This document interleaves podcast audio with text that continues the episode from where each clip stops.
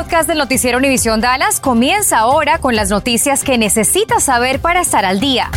Infórmate de los principales hechos que son noticia aquí en el podcast del noticiero Univisión Dallas. Farmacéutica Pfizer está a la espera de que la FDA dé luz verde a la vacuna de refuerzo para los adultos de 18 años en adelante. Apenas ayer hizo la solicitud bajo el argumento de que, de acuerdo a un nuevo estudio, esta tercera vacuna podría aumentar la protección hasta en un 96%, incluso contra la variante Delta. Por ello, dosis de refuerzo o booster para todos los adultos. Esa es la petición de Pfizer a la Administración de Alimentos y Medicamentos. Sin embargo, persisten muchas preguntas del público acerca de la mezcla de vacunas. Y precisamente Laura Cruces está aquí en el estudio, habló con médicos y personas vacunadas para aclarar las dudas al respecto. Vamos contigo, Laura. Compañeros, es que desde que comenzó la pandemia hasta que tuvimos vacuna, la información ha ido cambiando y es que se trata de un virus nuevo. Una dosis de refuerzo por ahora es para cierto grupo de personas, pero esto podría cambiar. Si tiene algunas dudas, se las aclaro aquí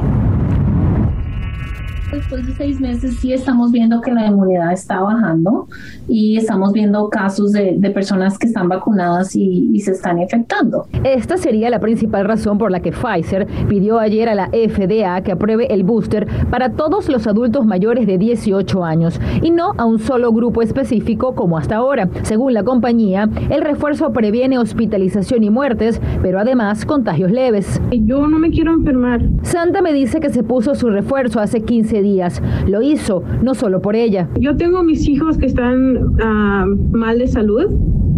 No, no estoy como para que uh, me dé a mí el COVID. Sus hijos tienen uno asma y la otra es prediabética y ella tiene cuadros severos de tos y por eso no quiere arriesgarse.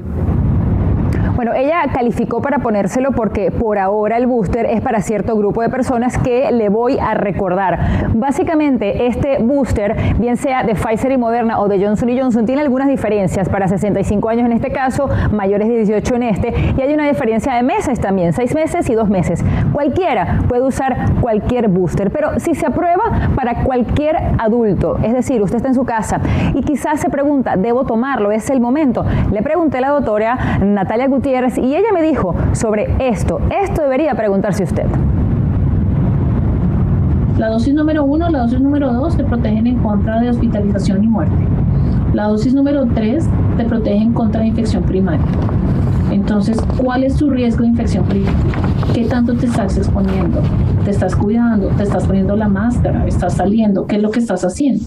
Y dependiendo de eso... Uh, bueno, la dosis de, de refuerzo eh, que puede usar puede ser cualquier vacuna, sí, porque si no lo sabía, se permite mezclarlas. Y le preguntaba también a la doctora Natalia algo que ustedes siempre me preguntan, ¿por qué la información sigue cambiando? Esto me dijo. La ciencia evoluciona. Um, estos, estas recomendaciones que estamos dando es porque se hizo un estudio haciendo eso, se hizo un estudio mezclando las vacunas diferentes y se midieron los anticuerpos. Entonces, la recomendación está basada en la evidencia. La recomendación que teníamos anterior era porque... Bueno, y seguramente me dice la información va a seguir cambiando. Para que lo sepa, la dosis de refuerzo de Pfizer es la dosis completa, igual que la primera y la segunda. En el caso de Moderna es la mitad de la dosis. Así que si usted tiene alguna duda una vez que pueda hacerlo o si no lo ha hecho, lo mejor es que consulte a su médico. En otra información, la policía de The Colony investiga la muerte de una niña de solo 12 años de edad. La menor, identificada como Jade Anila Sadler, falleció el lunes pasado, poco después de la medianoche, en un hotel Budget Suites en la cuadra 5200 de la carretera estatal 121. La familia reportó que la menor había estado enferma por varios días y que también estaba inconsciente. La causa de su muerte ahora está bajo investigación. Y hoy comenzó la selección del jurado para el juicio que se seguirá en contra de Billy Chemimir, el hombre acusado de ser un asesino en serie. La fiscalía busca un castigo en el que le den a Chemimir dos cadenas perpetuas para asegurarse de que se muera en la cárcel, por lo que no pretenden buscar la pena de muerte. Este hombre es acusado de 18 asesinatos y hay sospecha de que mató a por lo menos una docena más de mujeres mayores para asfixiarlas y después robarles sus pertenencias, sobre todo joyas. Por cierto que el abogado de Billy Chevimir, el señor Philip Wayne Haynes, fue arrestado el 26 de octubre bajo los cargos de sospecha por solicitud de prostitución en el condado Smith.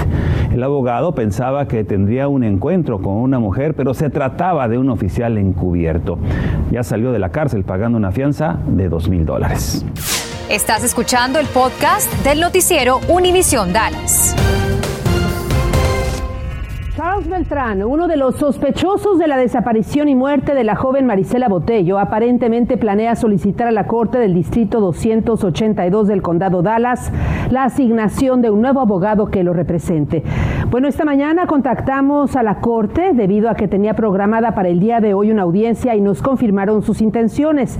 Beltrán y sus presuntas cómplices Lisa Dykes y Nina Marano continúan en prisión a más de un año del asesinato de la joven Botello. Las autoridades localizaron su cuerpo en un área boscosa en Wilmer. Bueno, incrementan en todo el estado los arrestos de conductores intoxicados y las muertes por accidentes donde el alcohol estuvo involucrado. De hecho, se rompió un récord nunca antes alcanzado en la ciudad de Denton. Cintia Cano habló con expertos para encontrar respuestas. Vamos contigo, Cintia. Me cuentan que aunque durante la pandemia el número de conductores en las calles de todo el país disminuyó casi la mitad, un 40% durante este mismo periodo, las muertes a causa de conductores ebrios incrementaron un 9%. El sargento Darren Briggs de la policía de Denton me muestra el lugar en donde una persona murió a finales de octubre a causa de un conductor presuntamente borracho. Para el martes, la policía de Denton había roto un desafortunado récord, más de 800 arrestos de conductores intoxicados, un número jamás visto en su historia. El sargento Briggs me cuenta que lo más preocupante es que aún faltan las fiestas decembrinas y usualmente el problema incrementa. Me dice que parte de lo que ha impulsado la situación es el desarrollo urbano e incremento de la población de Denton. Agrega que el mayor número de arrestos es entre jóvenes de 21 a 29 años, algo normal para esta ciudad que cuenta con dos universidades, pero que es un problema que afecta a todos los sectores de la población. La policía de Dallas también ha visto un incremento significativo de estos arrestos, 988 en el 2020 y en lo que va de este año, 1352. Si no eres tú, va a ser alguien más. Entonces hay que pensar en eso. Puede ser tu vida o la vida de alguien más. Platiqué con dos representantes de la organización Madres en contra de conductores ebrios o MAD por sus siglas en inglés. Me dicen que ha notado que anteriormente la edad de los arrestados por conducir bajo la influencia era de 35 a 39 esto ha cambiado y ahora ven que el grupo predominante en estos arrestos son jóvenes de 21 a 35 años. Por eso están dirigiendo sus esfuerzos a esta población.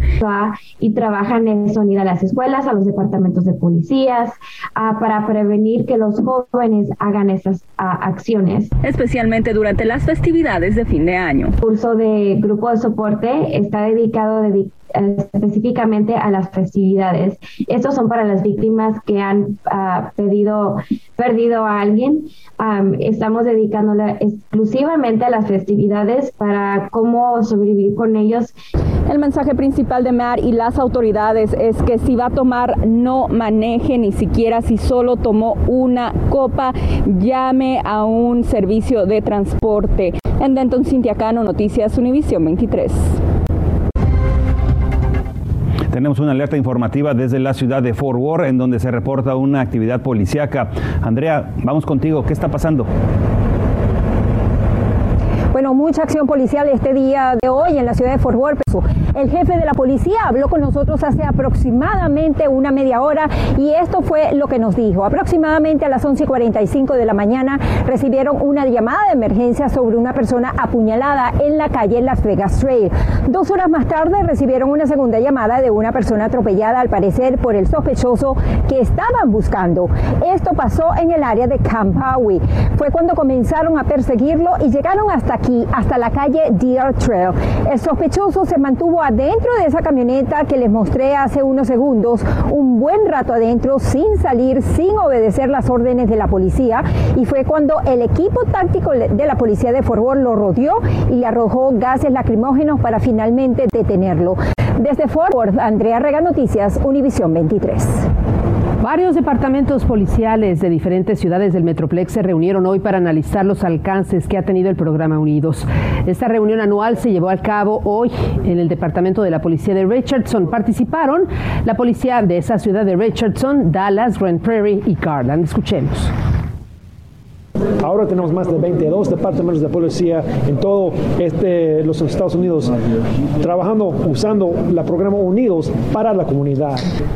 Este programa está diseñado para que oficiales sirvan a través de la educación y la comunicación como un enlace, un puente con la comunidad latina para brindarle asistencia, recursos y también información importante que deben conocer. El objetivo, afirman, es ayudar a promover comunidades más seguras y para que tengan una mejor calidad de vida.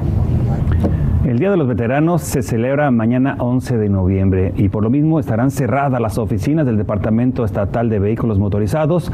Funcionarios les recuerdan que los trámites para el registro y el título de propiedad de su vehículo los puede realizar en las oficinas del asesor tributario de su condado. Además, puede renovar el registro de su vehículo en línea ingresando a la página txdmb.gov y se afinan los últimos detalles para el evento anual navideño en el Parque de la Feria o Fair Park. La Fundación S.M. Wright estará entregando 5 mil juguetes gratuitos a niños de bajos recursos en el edificio de automóviles el próximo 18 de diciembre. Gracias por escuchar el podcast del noticiero Univisión Dallas. Puedes descubrir otros podcasts de Univisión en la aplicación de Euforia o en univision.com diagonal podcasts.